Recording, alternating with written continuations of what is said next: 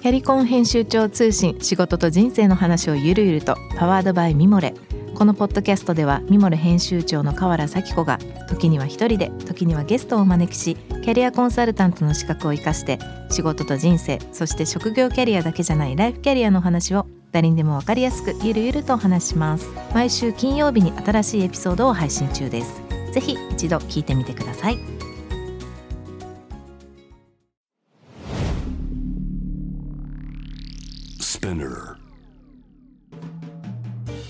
ナビゲーター中道大輔です。Vision to the Future is Forbes Japan。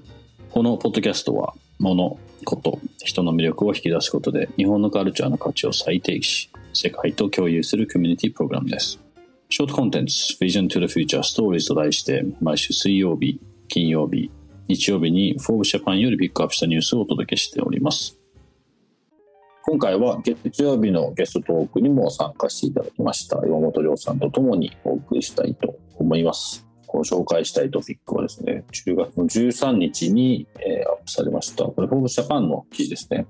乗り遅れた日本がルール形成で主導権を握るにはという、まあ、まず内容で、まあ、この話結構何回か触れているんですけど、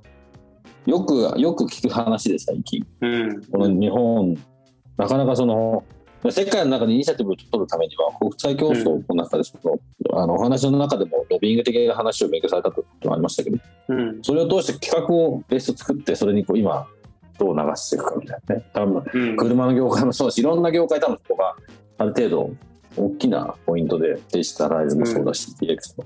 まあ、日本は下手くそだなっていうのは、まあみんなに言われてることですけど、まあこの記事ではね、その、まあ乗り遅れてるからどうするんだっていうところで、まあ、いろんな話があるんですけど、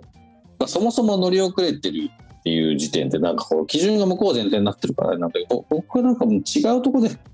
なんか戦えないのかなって思うん。っててうん。で、まあこれピックアップしたんですけど、うん。うん。なんか同じ、同じ目線で立って同じ、うん、まあ同じ戦い方というかね、そのルールを決めてそこで戦わなきゃいけないっていうのは、まあ確かにあるけど、まあそもそも遅れてるし、あんま多分日本人得意じゃないから、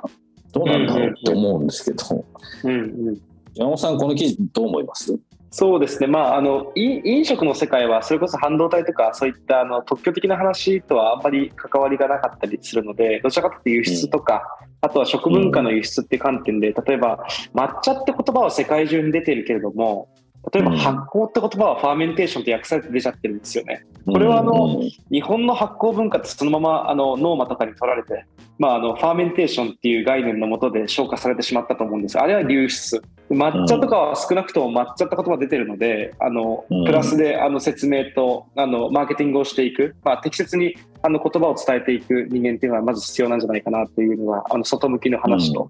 あうんのだからまだお茶の場合は悲観しなくてもいいかなっていう感じはあのしているというところとあとは、お茶の場合はですねあの例えば抹茶の国際定義なんかもあの中国が主導して作ってたりありましてしまっているんですがあのこれね、うん。どういうことかっていうとですね日本国内においての争いが一番しんどいんですよね。でうん。これはあの例えば抹茶一つとっても工業用の抹茶を生産する例えば静岡とか鹿児島と比べてですねじゃあ宇治の抹茶っていうのは、まあ、大体21日とかあの24日とかあの遮光するというふうに言われてるんですが製法にも違いがあるんですね。なので、うん例えばあの宇治のお茶だけを抹茶というふうに認定する。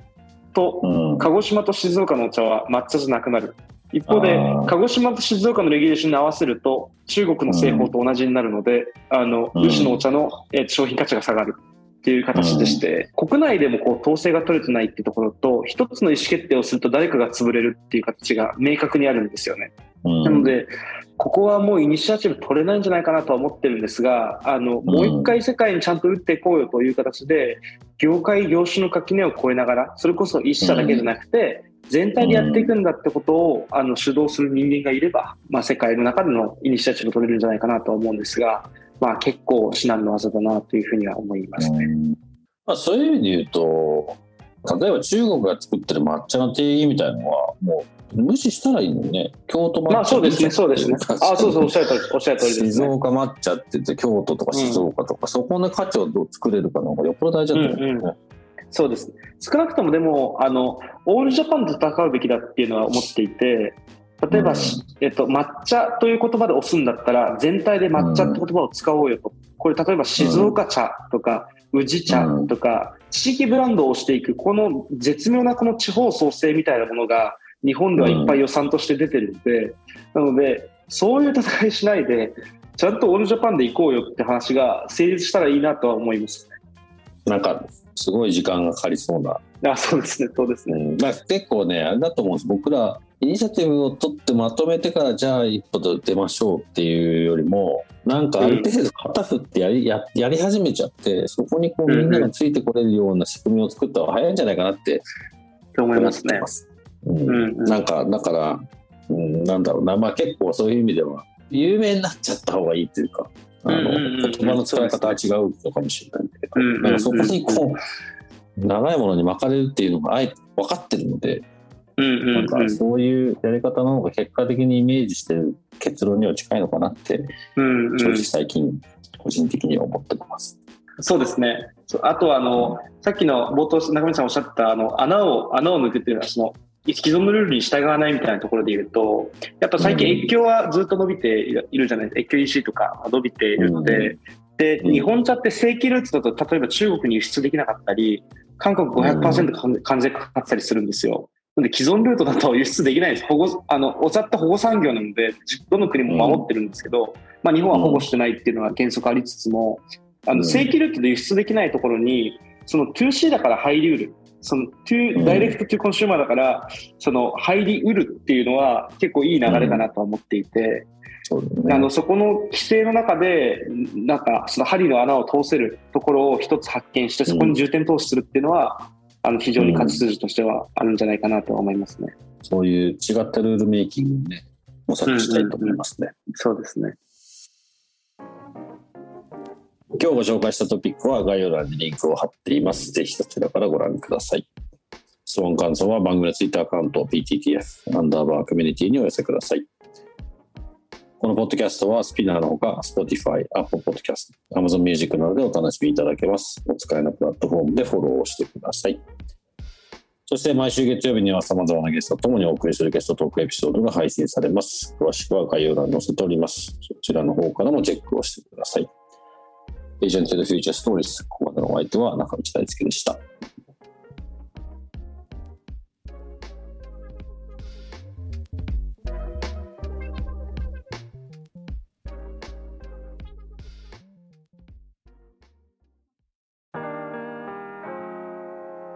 美容家の神崎めぐみと編集者の大森洋子でお届けする雑談ポッドキャストウォンと私のお名前なんての？